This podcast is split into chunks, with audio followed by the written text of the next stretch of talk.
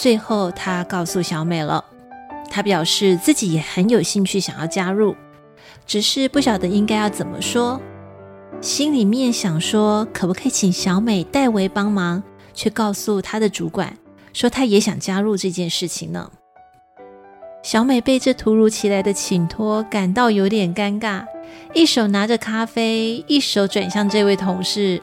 直接告诉他说：“目前的用人情况我不是很清楚，哎，原则上都是我的上级主管在决定的。